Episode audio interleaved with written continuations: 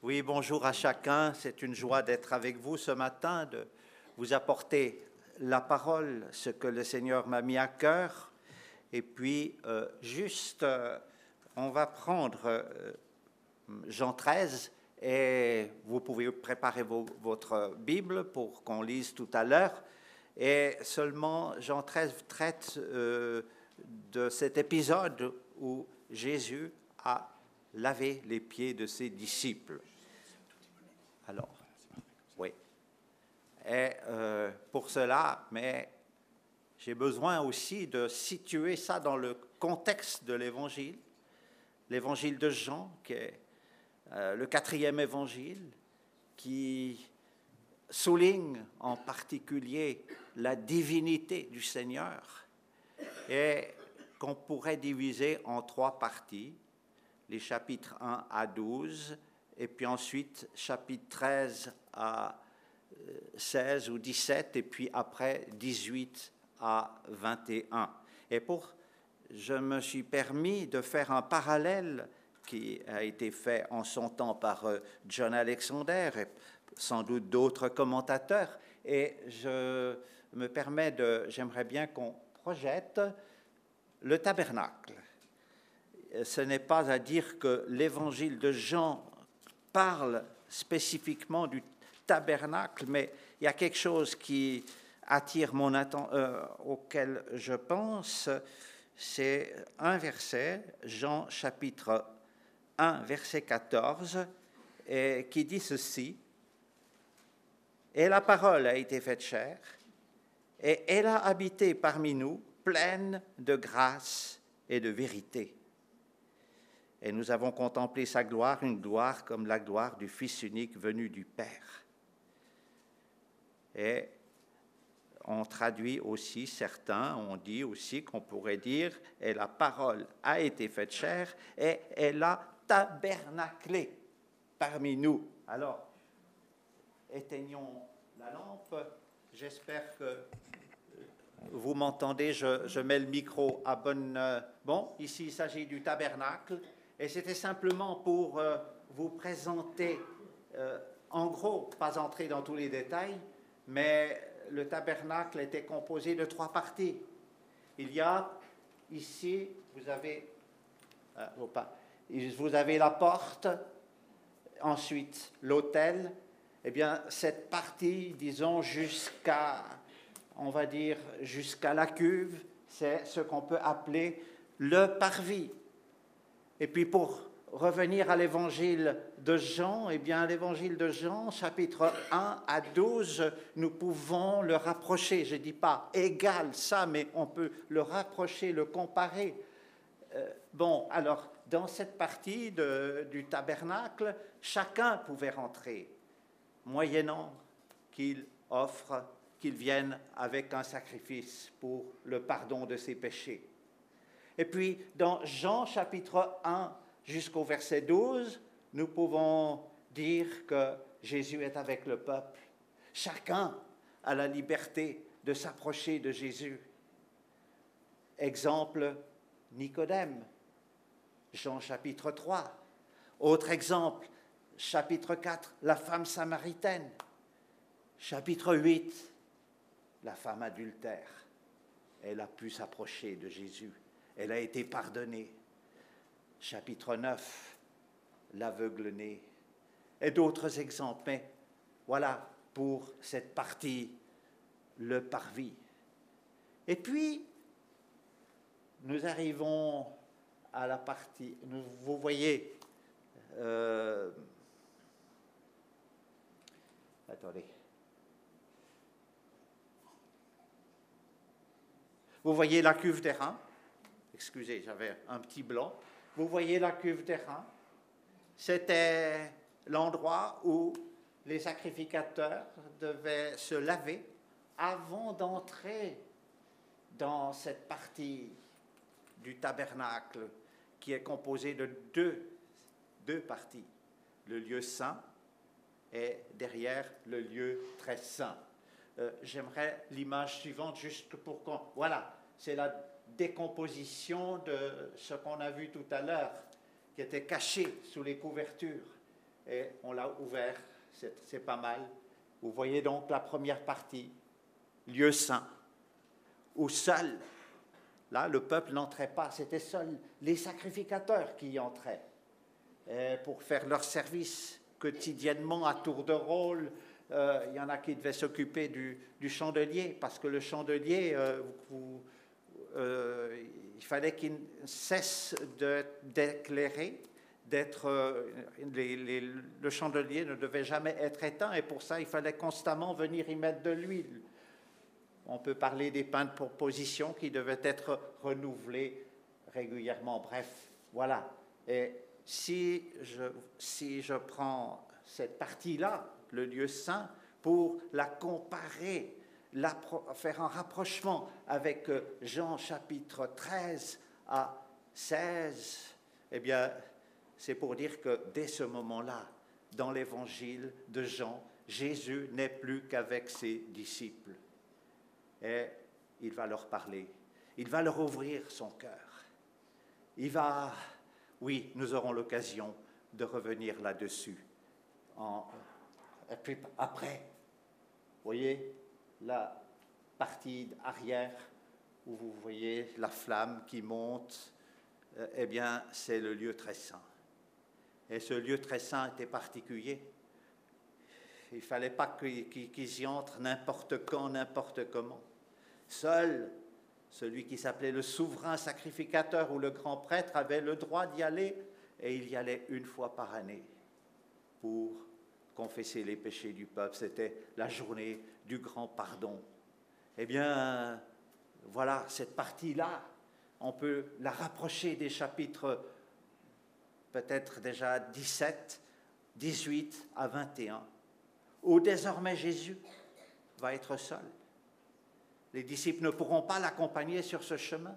Il l'a dit à ses disciples, vous ne pouvez pas faire ce que vous ne pouvez pas me suivre là où je vais, puisqu'il allait à la croix pour y offrir son corps en offrande pour le pardon des péchés. Ceci pourrait, pour avoir de plus amples détails, on pourrait, il faudrait aller aussi dans, euh, dans l'Épître aux Hébreux.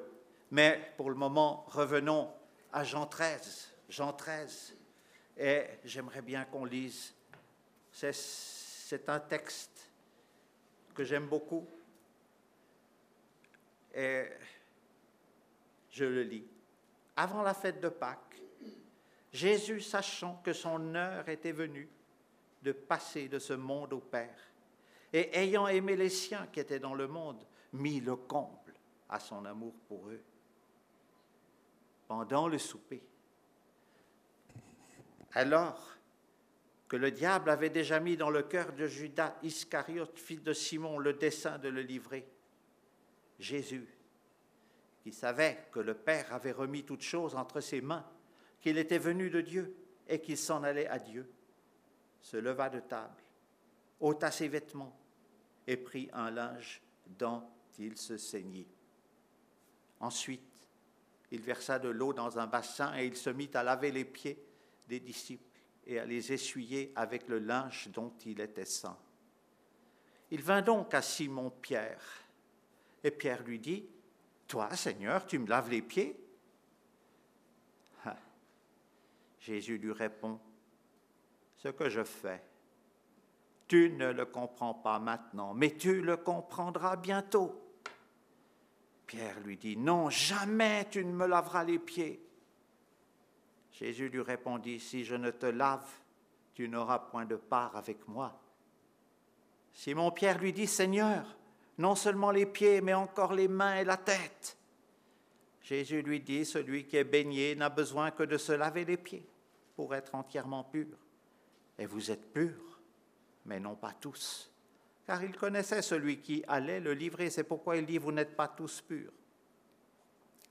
Après qu'il leur eut lavé les pieds et qu'il eut pris ses vêtements, il se remit à table et leur dit, comprenez-vous ce que je vous ai fait? Vous m'appelez maître et seigneur et vous dites bien, car je le suis. Si donc je vous ai lavé les pieds, moi le Seigneur et le Maître, vous devez aussi vous laver les pieds les uns aux autres, car je vous ai donné un exemple afin que vous fassiez comme je vous ai fait.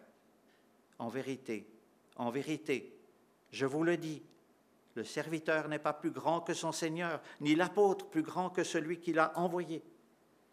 Si vous savez ces choses, vous êtes heureux, pourvu que vous les pratiquiez. Oui, chaque parole est pleine de sens. Et nous sommes là dans l'introduction, c'est une préparation en quelque sorte. C'est comme si le Seigneur était en train de purifier ses disciples avant ce qui va suivre, ses entretiens, ou les chapitres 14 à 16, on pourrait les appeler les adieux de Jésus. C'est comme si Jésus prenait congé de, de ses disciples avant la croix. Et j'aimerais justement revenir à Jean 13 et surtout le verset 7, le verset 7 où Jésus répond à Pierre après ça, son étonnement, sa surprise, ce que je fais. Tu ne le comprends pas maintenant, mais tu le comprendras bientôt. Et j'aimerais euh, me servir de ce verset pour développer trois points. Le premier point, ce que je fais. Le deuxième point, tu ne le comprends pas maintenant mais le et le troisième point, mais tu le comprendras bientôt.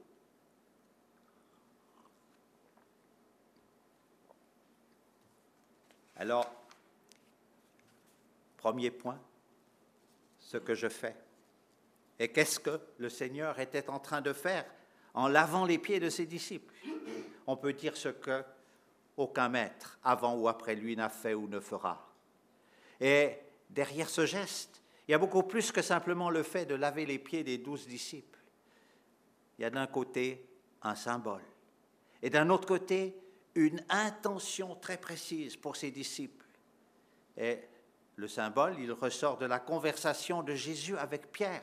Et l'intention, elle est démontrée avec l'explication que Jésus donne à ses douze disciples dans les versets qu'on vient de lire, les versets 12 à 17. Et tout à l'heure, justement, en faisant allusion à la cuve des nous avons parlé d'une purification. Alors question, est-ce que Jésus avait par là l'intention de purifier ses disciples Je ne pense pas, mais il voulait, à mon avis, avant tout, leur donner une leçon d'humilité. Seulement, il y a eu la résistance de Pierre, qui a été pour Jésus l'occasion de donner cet enseignement sur la purification. Et on va voir aussi pourquoi Pierre n'a pas compris ce geste. Et en tout cas, on peut voir que sa résistance, parce qu'il n'y avait pas seulement l'incompréhension est une chose, mais par la suite, on voit qu'il y a de la résistance. Et surtout quand dit ces paroles, euh, non, jamais, Seigneur, tu ne vas faire ça. Il n'en est pas question. Et là, il demande, il démontre qu'il n'est pas entièrement pur. Et puis, je peux lire en parallèle, parce qu'il y a eu, pas mal d'incompréhension de la part des disciples par rapport à Jésus, par rapport à son œuvre, à, ce qu'il allait faire. Et ça, c'est bien mentionné dans euh, Matthieu 16, le verset 21. Et là, nous lisons, dès lors, Jésus commença à faire connaître à ses disciples qu'il fallait qu'il aille à Jérusalem, qu'il souffre beaucoup de la part des anciens, des principaux sacrificateurs et des scribes, qu'il soit mis à mort et qu'il ressuscite le troisième jour. Pierre, l'ayant mis à, pris à part, se mit à le reprendre et dit, À Dieu ne plaise, Seigneur, cela ne t'arrivera pas. Mais Jésus se retournant dit à Pierre, Arrière de moi, Satan, tu mets en scandale, car tes pensées ne sont pas les pensées de Dieu, mais celles des hommes. Donc là, encore un exemple de résistance, de d'incompréhension par rapport à ce que le Seigneur était venu faire. Et voilà, puis la réponse du Seigneur, euh, Jésus lui dit, si je ne te lave pas, tu n'auras point de part avec moi. C'est très important ces mots. Oui, la purification est une chose importante dans nos vies de croyants. Et bon, eh bien Jésus ne pouvait envisager la purification de son apôtre, de son disciple Pierre, non pas à cause de ce lavage des pieds, mais à cause du sang qu'il allait verser à la croix pour lui, puisque, selon Jean 1,7, le sang de Christ nous purifie de tout péché. C'est le sang de Christ qui nous purifie de tout péché et non un lavage de pieds. Et parce que Pierre a résisté à la volonté de Jésus, Jésus a dû mettre le doigt sur la plaie, faire comprendre à Pierre qu'il y avait quelque chose qui le séparait de son maître, qui faisait que la communion entre Jésus et son disciple n'était pas tout à fait limpide. Et Pierre est touché dans sa conscience. Et on dirait qu'il réagit en renversant la, la vapeur, euh, qu'il exagère dans un autre sens, puisque nous voyons, il dit ceci, mais je crois que, oui, je veux vous reprendre ceci. Euh, verset 9, c'est la, la, réaction de Pierre suite à la parole que Jésus lui dit, ça devait, ça devait fortement le toucher. Si je ne te lave, tu n'auras point de part avec moi. Et Pierre, il aimait le Seigneur. Il aimait beaucoup le Seigneur. Et alors voilà, il lui dit, Seigneur, non seulement les pieds, mais encore les mains et la tête. Et on peut dire, oui, qu'il il passe d'un extrême à l'autre après avoir dit non. J'ai réfléchi là-dessus. Est-ce que c'était c'était une mauvaise réponse? C'était nul ce qu'il disait? Non, je ne pense pas du tout. Oui, Pierre tout à coup a bien réalisé qu'il fallait, qu'il fallait qu'il accepte, qu'il fallait qu'il accepte que l'intervention du Seigneur. Et voilà, voilà ce qu'il a dit. Et je ne pense pas qu'il faille là condamner les paroles, dire oui, c'était tout faux ce qu'il disait quand il a dit Seigneur, non seulement les pieds, mais encore les mains et la tête. Mais bien sûr, Jésus a précisé, il a enseigné, son, il y a de l'enseignement là des fois, oui, on, peut nous-mêmes euh, pas toujours bien comprendre les choses, dire des choses qui soient peut-être euh, pas tout à fait bibliques, pas tout à fait correctes, bibliquement correctes. Ben, le Seigneur ne nous en veut pas. Il faut simplement que nous soyons, euh, que, nous revoyons notre copie pour prendre ce langage. Et puis, voilà, eh bien, le Seigneur répond, intervient, puis lui dit, celui qui est baigné n'a besoin que de se laver les pieds pour être entièrement pur. Et vous êtes purs, mais non pas tous. Voilà. Que veut dire le Seigneur par là? Eh bien, je pense qu'on peut interpréter ce, verset de la façon suivante. Celui qui est baigné, c'est-à-dire celui qui est entièrement lavé, celui qui a pris un bain complet, ben, il n'a pas besoin de prendre un second bain complet. Pour lui, un bain de pied lui suffit. Eh bien, ce bain complet dont vient de parler Jésus est l'illustration de notre conversion. Et on pourrait interpréter ce verset 10 de la façon suivante.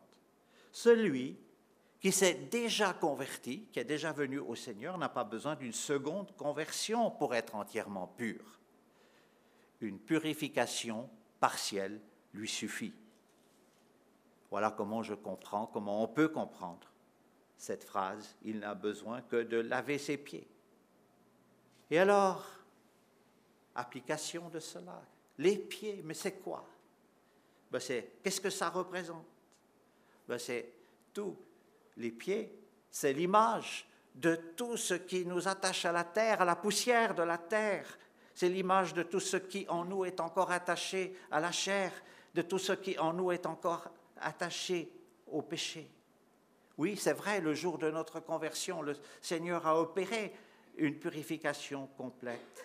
Mais ça ne veut pas dire que à partir du jour de notre conversion, et même à partir du jour de notre baptême où nous rendons témoignage, et je me réjouis beaucoup de ce service de baptême, mais ça ne veut pas dire qu'à partir de ce moment-là, ben, c'est fini, on n'a plus, plus de problème avec le péché. Et que, euh, oui, Jésus, il a dit, quand on, lit dans Jean chapitre 14, verset 30, il dit ceci, je ne parlerai plus guère avec vous, car le prince du monde vient. Il n'a rien en moi. Alors Jésus a pu dire ça de Satan. Il n'a rien en moi, parce qu'il était le Fils de Dieu, parce qu'il était sans péché. Mais nous ne pouvons pas parler de cette manière, pas encore. On pourra le dire quand on sera auprès du Seigneur. Mais, car nous sommes bien d'accord, d'une manière ou d'une autre, nous sommes tous, sans exception, susceptibles de contracter des sueurs et de toute façon, il y aura toujours en nous une chose ou une autre dont nous aurons besoin d'être débarrassés. Et c'est pourquoi nous avons besoin, constamment besoin, de la purification du sang de Christ. Et je relis 1 Jean 1, verset 7.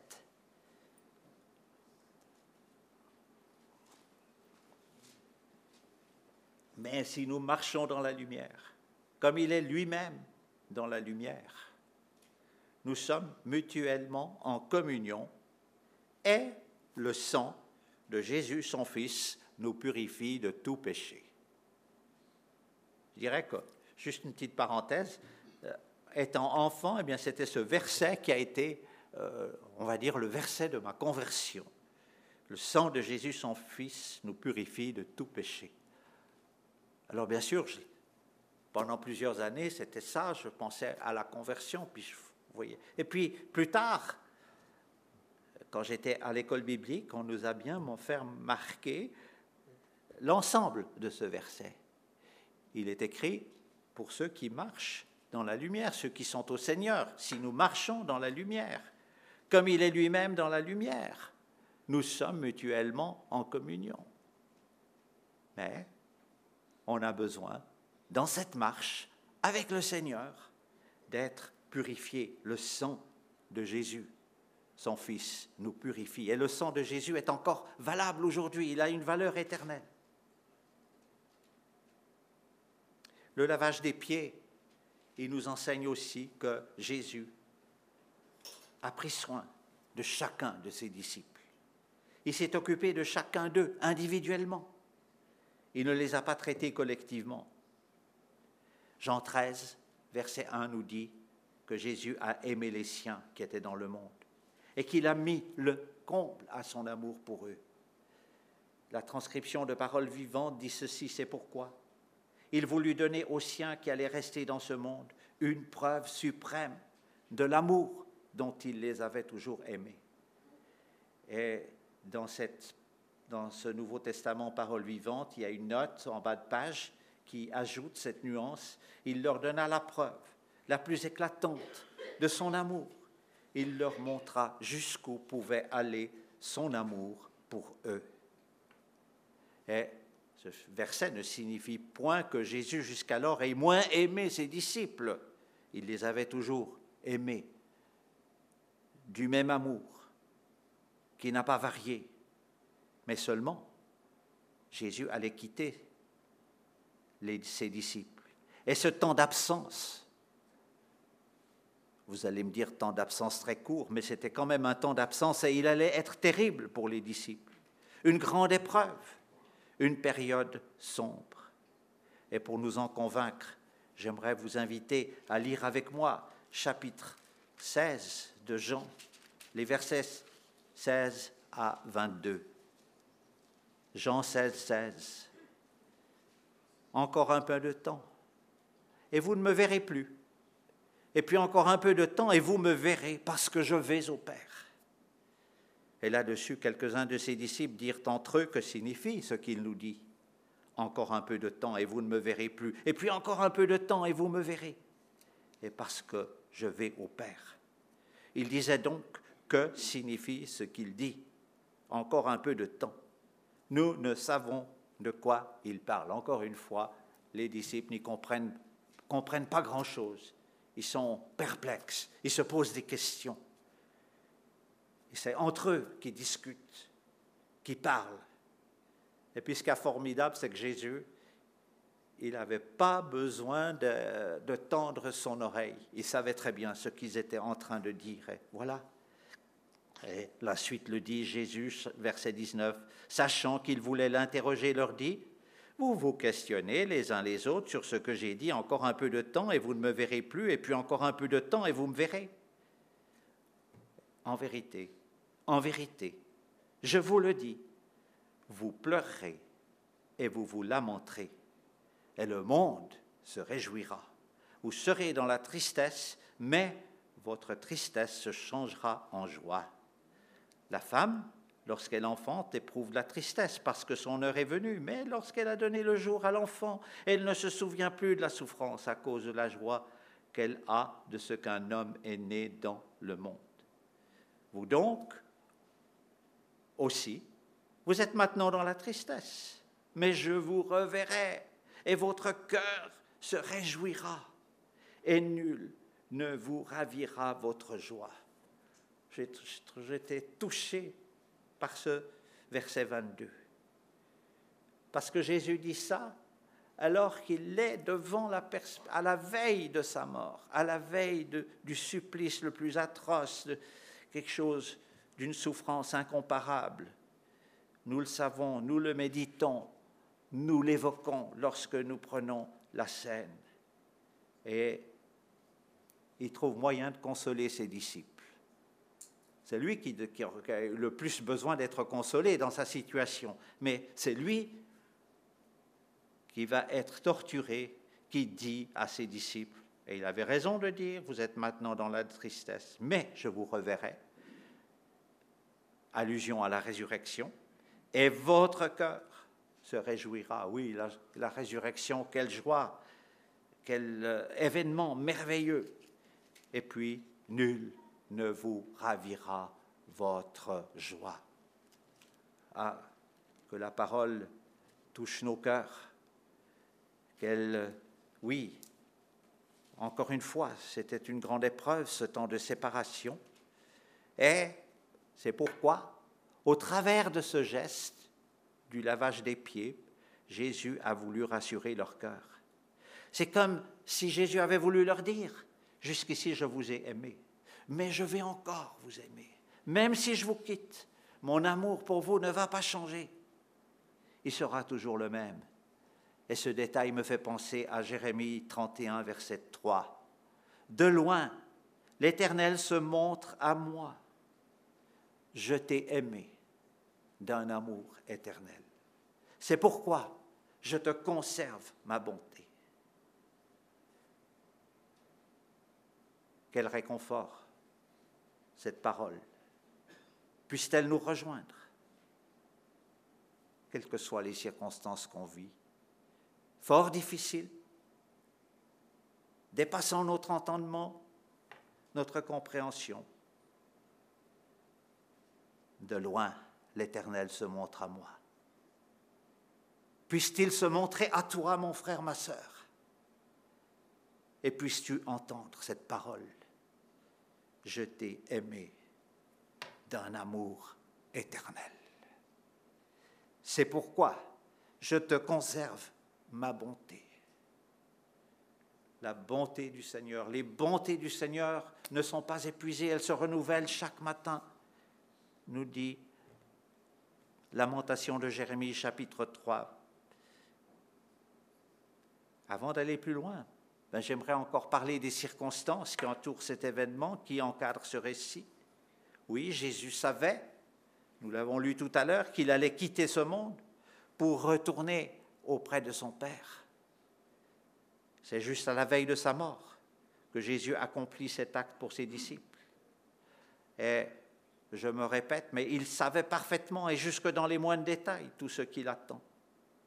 Et je vous pose la question, quel homme dans ce monde peut garder tout son sang-froid et tout son calme à la veille d'un supplice. Et c'est donc dans les circonstances les plus difficiles de sa vie terrestre, que Jésus donne à ses disciples cette preuve suprême de son amour. Puis il y a encore une autre circonstance qui environne cet événement,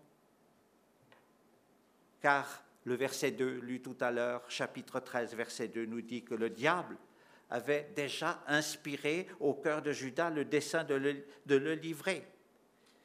Et puis dans Jean chapitre 13, verset 21 à 30, ceci est dit après l'épisode du lavage des pieds, je lis euh, verset 21, euh, ayant ainsi parlé, Jésus fut troublé en son esprit.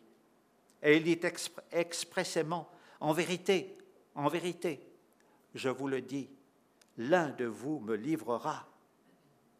Les disciples se regardaient les uns et les autres, ne sachant que de qui ils parlaient. Un des disciples, celui que Jésus aimait, était couché sur le sein de Jésus.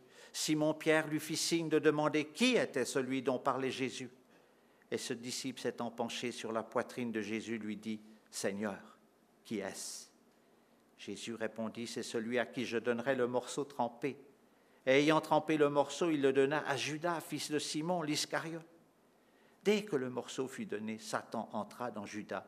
Jésus lui dit, ce que tu fais, fais-le promptement. Mais aucun de ceux qui étaient à table ne, comprit pourquoi il lui disait cela. Car quelques-uns pensaient que, comme Judas avait la bourse, Jésus voulait lui dire, achète ce dont nous avons besoin pour la fête, ou qu'il lui commandait de donner quelque chose aux pauvres. Judas, ayant pris le morceau, se hâta de sortir il faisait nuit. Mes amis, quelle nuit, quelle lourdeur. Il devait y avoir quand même une, dans cette chambre haute où Jésus était avec ses disciples, il devait y avoir une, atmosphère euh, oppressante. Et ensuite, quand Judas est parti, je pense que Jésus et les disciples ont respiré plus à l'aise. Voilà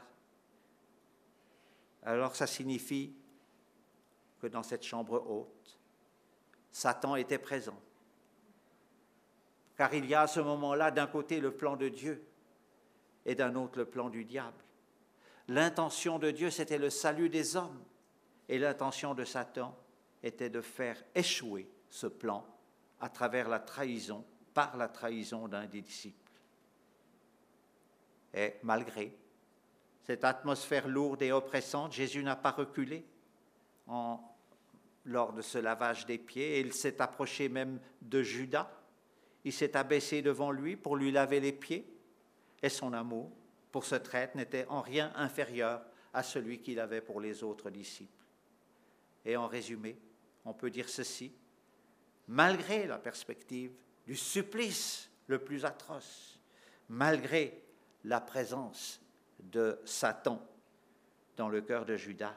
Et malgré sa divinité, sa toute science et sa toute puissance, Jésus s'est abaissé devant ses disciples et a fait ce que de ce temps-là, seuls les esclaves faisaient. Mais par là, il a venu montrer qu'il était venu non pas pour être servi, mais pour servir et donner sa vie comme la, la rançon de plusieurs. Un exemple d'humilité. Car avant de parler, Jésus a commencé par agir. Un acte, un geste, qui en dit beaucoup plus que tout un flot de paroles sur le sujet de l'humilité. Venons-en au deuxième point.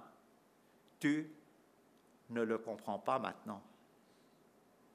Ah, on pense que Pierre était seul à ne pas comprendre Je ne pense pas, car il faut rappeler que souvent Pierre, il parlait, c'était le plus empressé à prendre la parole, et souvent il parlait pour les autres. Et bon, il se peut aussi que Jésus soit venu premièrement auprès de Pierre.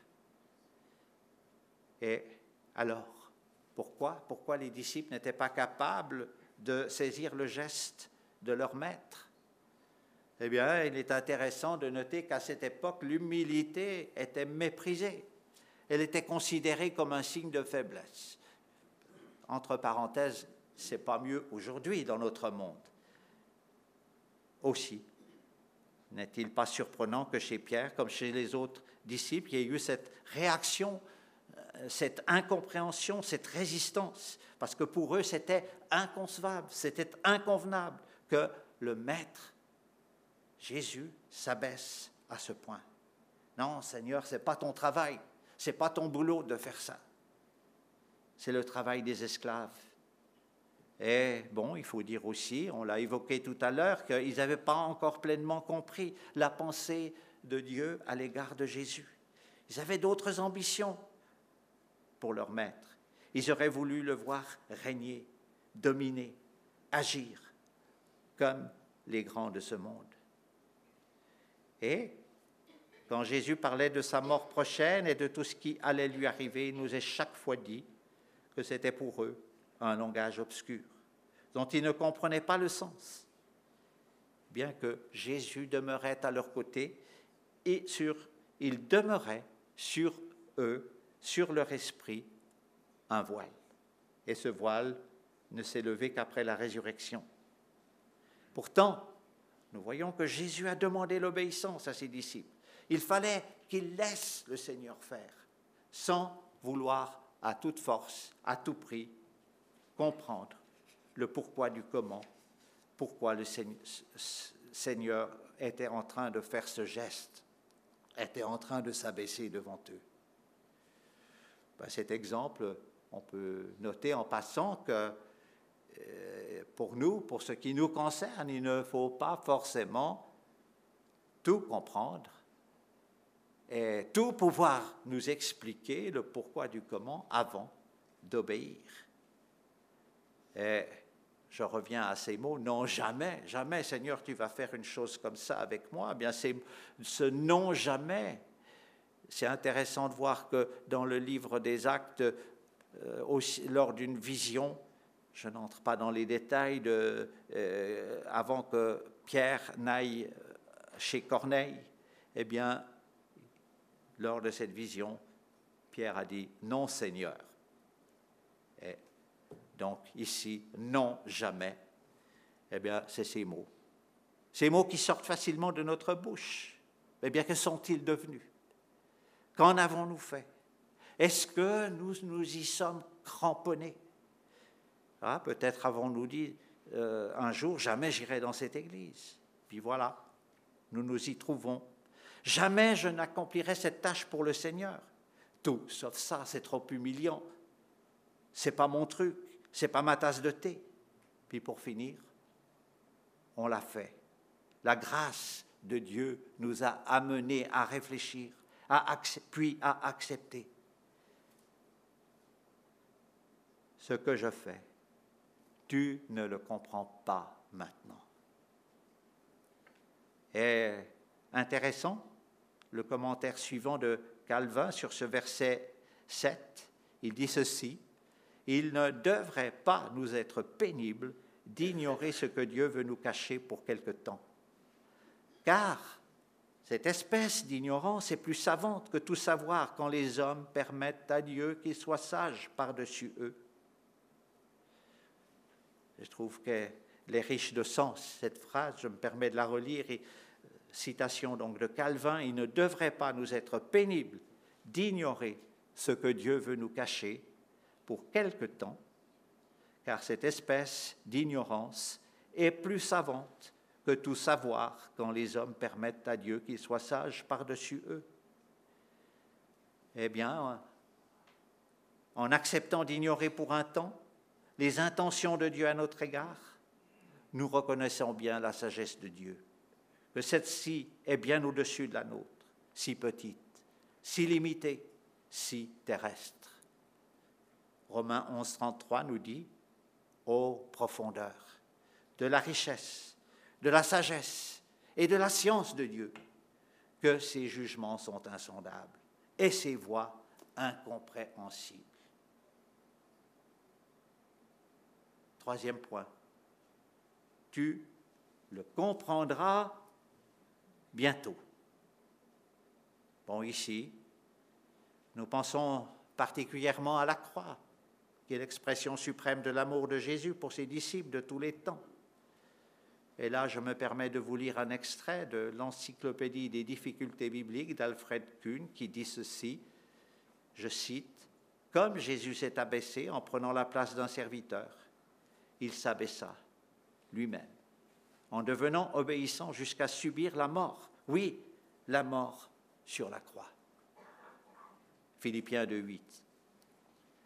Suite de la citation, comme il a déposé son vêtement pour laver les pieds de ses disciples, il s'est dépouillé lui-même, prenant la condition du serviteur. Philippiens 2.7. Donc, Jésus, non seulement a pris sur lui le travail d'un esclave, mais il est mort comme un esclave, puisque le supplice de la croix était principalement réservé aux esclaves rebelles.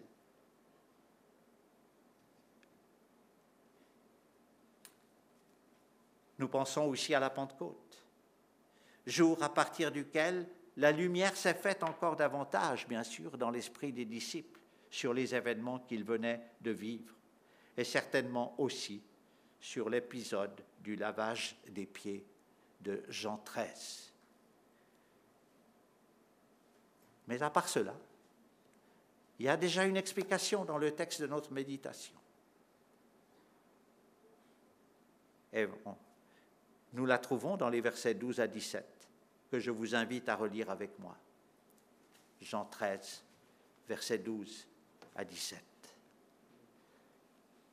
C'est intéressant de voir que cette explication, elle est venue qu'après que Pierre, dans le récit, ait accepté, n'ait pas contesté que Jésus lui lave les pieds.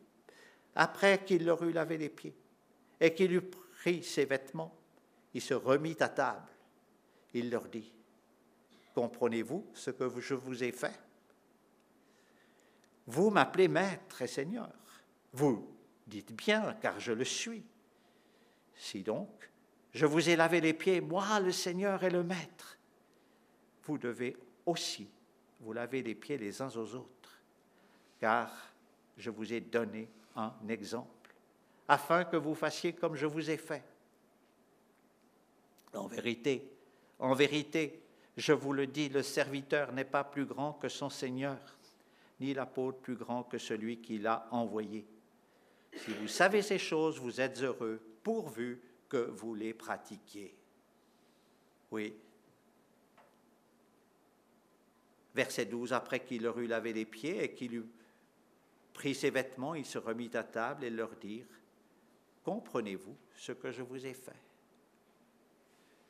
Si Jésus n'avait pas donné l'explication, il aurait dit non, on n'y comprend rien.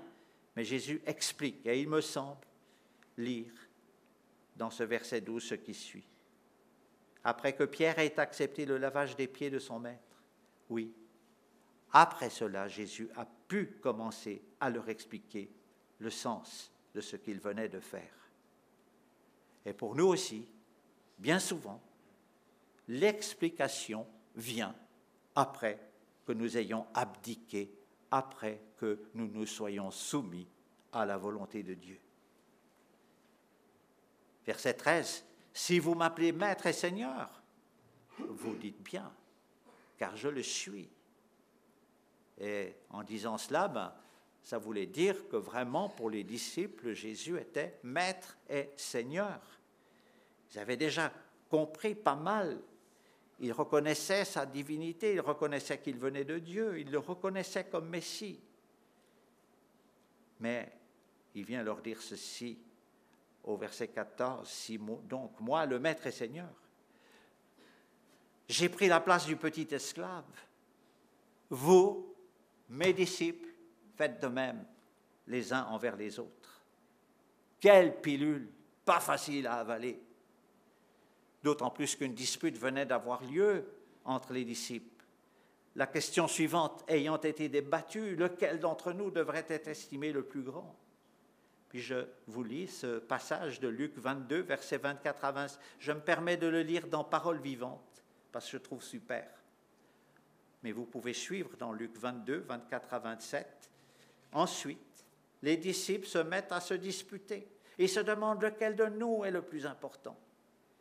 Jésus leur dit, les rois des peuples les commandent comme des chefs et ceux qui ont le pouvoir sur eux veulent qu'on les appelle amis du peuple.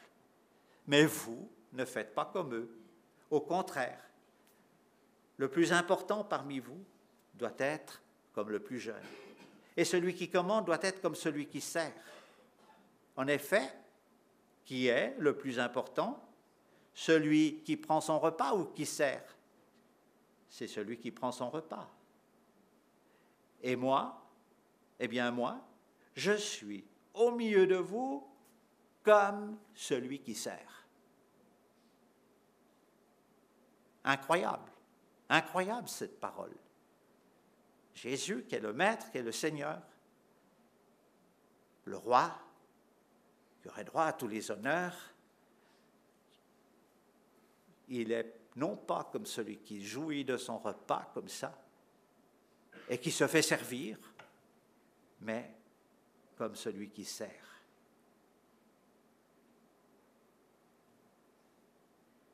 Alors, bien sûr, on a ce verset qui dit, vous devez aussi, euh, verset 14b à 15, vous devez aussi vous laver les pieds les uns des autres. Car je vous ai donné un exemple afin que vous fassiez comme je vous ai fait. Il est vrai que il existe encore des églises euh, évangéliques où on pratique ce rite du lavage des pieds. Ça ne veut pas dire que ces églises soient dans l'erreur, parce que je l'ai moi-même vécu lors de mon premier séjour en Afrique, euh, en République centrafricaine, avec la mission évangélique des frères. Évidemment, je ne vais pas faire de, cela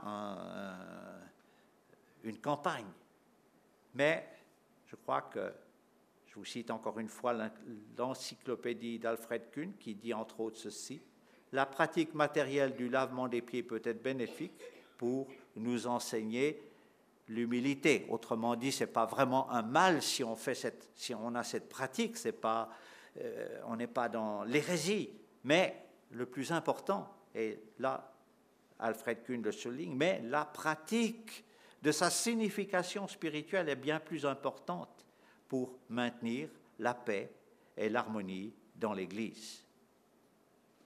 Et, bien sûr, il y a bien d'autres manières de suivre cet exemple du Seigneur.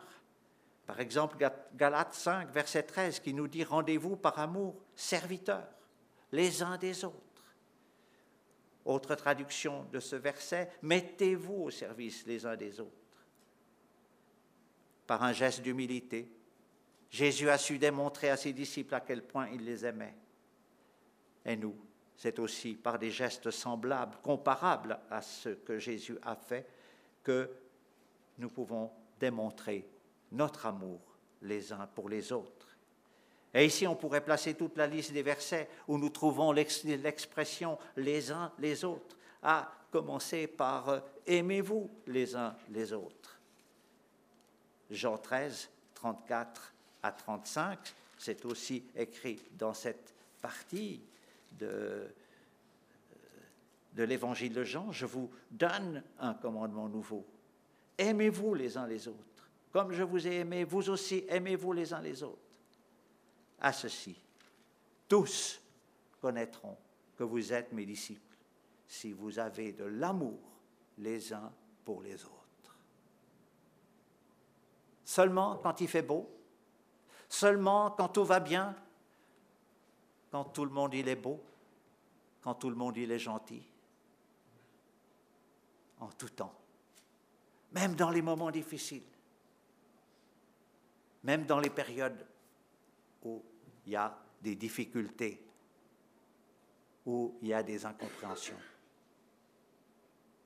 C'est à ce moment-là, mes amis, mes frères et sœurs, que ce signe se doit et peut, par la grâce de Dieu, encore mieux se manifester, être une démonstration de force, de cette force que seul Dieu peut nous accorder. Galates 2 nous dit portez les fardeaux les uns des autres, priez les uns pour les autres, édifiez-vous les uns les autres. Et pour terminer, je retiendrai ces deux versets soyez bons les uns envers les autres, compatissants, Vous pardonnons réciproquement, comme Dieu vous a pardonné en Christ. Colossiens 3.13, supportez-vous les uns les autres, et si l'un a sujet de se plaindre de l'autre, pardonnez-vous réciproquement. De même que Christ vous a pardonné, pardonnez-vous aussi. Et je suis convaincu que la mise en pratique de ces versets fait partie du lavage des pieds. Quand tu pardonnes à ton frère ou à ta sœur, ou quand tu lui demandes pardon, tu opères une purification. Tu élimines de ta vie, de la vie de ton frère, de ta sœur, quantité de blocages. Tu grandis et tu fais grandir ton frère, ta sœur. Tu glorifies le Seigneur et tu obliges Satan à déguerpir. Eh bien, puissions-nous, frères et sœurs, par ces gestes, au travers de tels gestes d'humilité auxquels le Seigneur nous appelle, puissions-nous nous aider les uns les autres, nous aider à grandir, à avancer avec le Seigneur. Et il y a quelque chose qui vient, un verset parallèle que je trouve remarquable. Vous avez déjà parlé la dernière fois de l'épître de Pierre. C'est où nous rencontrons un autre Pierre devenu âgé, ayant euh, fait des tas d'expériences euh, avec le Seigneur, ayant mûri, grandi. Et voilà, dans 1 Pierre chapitre 2, il y a quelque chose qui euh, me parle toujours beaucoup. Et il dit ceci. Oui, on peut lire à partir du verset 18. Non, verset, pardon. Verset 22. Ça commence par lui qui, qui est répété, c'est-à-dire Christ qui. Oui, précédé de ces mots, oui, verset 21. C'est à cela, c'est-à-dire à la souffrance, puisqu'il est question de la souffrance dans les versets qui, et, les traitements injustes, quand on souffre injustement. Et il dit ceci, c'est à cela que vous avez été appelés. Pourquoi? Parce que Christ aussi a souffert pour vous, vous laissant un exemple, afin que vous suiviez ses traces. Et suis cet emprunt d'Ésaïe 53. Lui qui n'a point commis de péché est dans la bouche duquel il ne s'est point trouvé de fraude. Lui qui, injurié, ne rendait point d'injure, maltraité, ne faisait point de menaces, mais s'en remettait à celui qui juge justement. Lui qui a porté lui-même nos péchés en son corps sur le bois, afin que, morts au péché, nous vivions pour la justice. Lui, par les meurtrissures duquel vous avez été guéris. Car vous étiez comme des brebis errantes. Mais maintenant vous êtes retournés vers le berger et le gardien de vos âmes. Eh bien, retournons vers le berger, vers le gardien de nos âmes. Remettons-lui nos questions, nos interrogations, nos incompréhensions et laissons-nous approcher par le Seigneur qui veut nous toucher. Son exemple, c'est un exemple inélagable, incomparable, Christ l'incomparable, qui me saisit, qui me fait plier le genou, abdiquer, qui fait tomber beaucoup de choses intérieures, mes revendications, mes révoltes.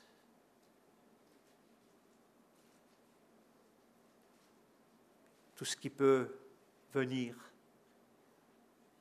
de la chair, que le Seigneur touche nos cœurs, que le Seigneur nous aide à comprendre. J'aime beaucoup comment Jésus a terminé cet enseignement qu'il a donné à propos du lavage des pieds que de ce qu'il venait de faire. Verset 17. Si vous savez ces choses, vous êtes heureux. Pourvu que vous les pratiquez. Eh bien, puissions-nous, frères et sœurs, mettre en pratique la parole de Dieu, comme le Seigneur l'attend de nous. Laissons-nous, laissons-nous approcher par le Seigneur, laissons-nous toucher par sa grâce, par sa compassion, par ce qu'il est. Lui, le Seigneur, le roi des rois, éternellement, celui que nous aimons, celui qui revient bientôt. Amen.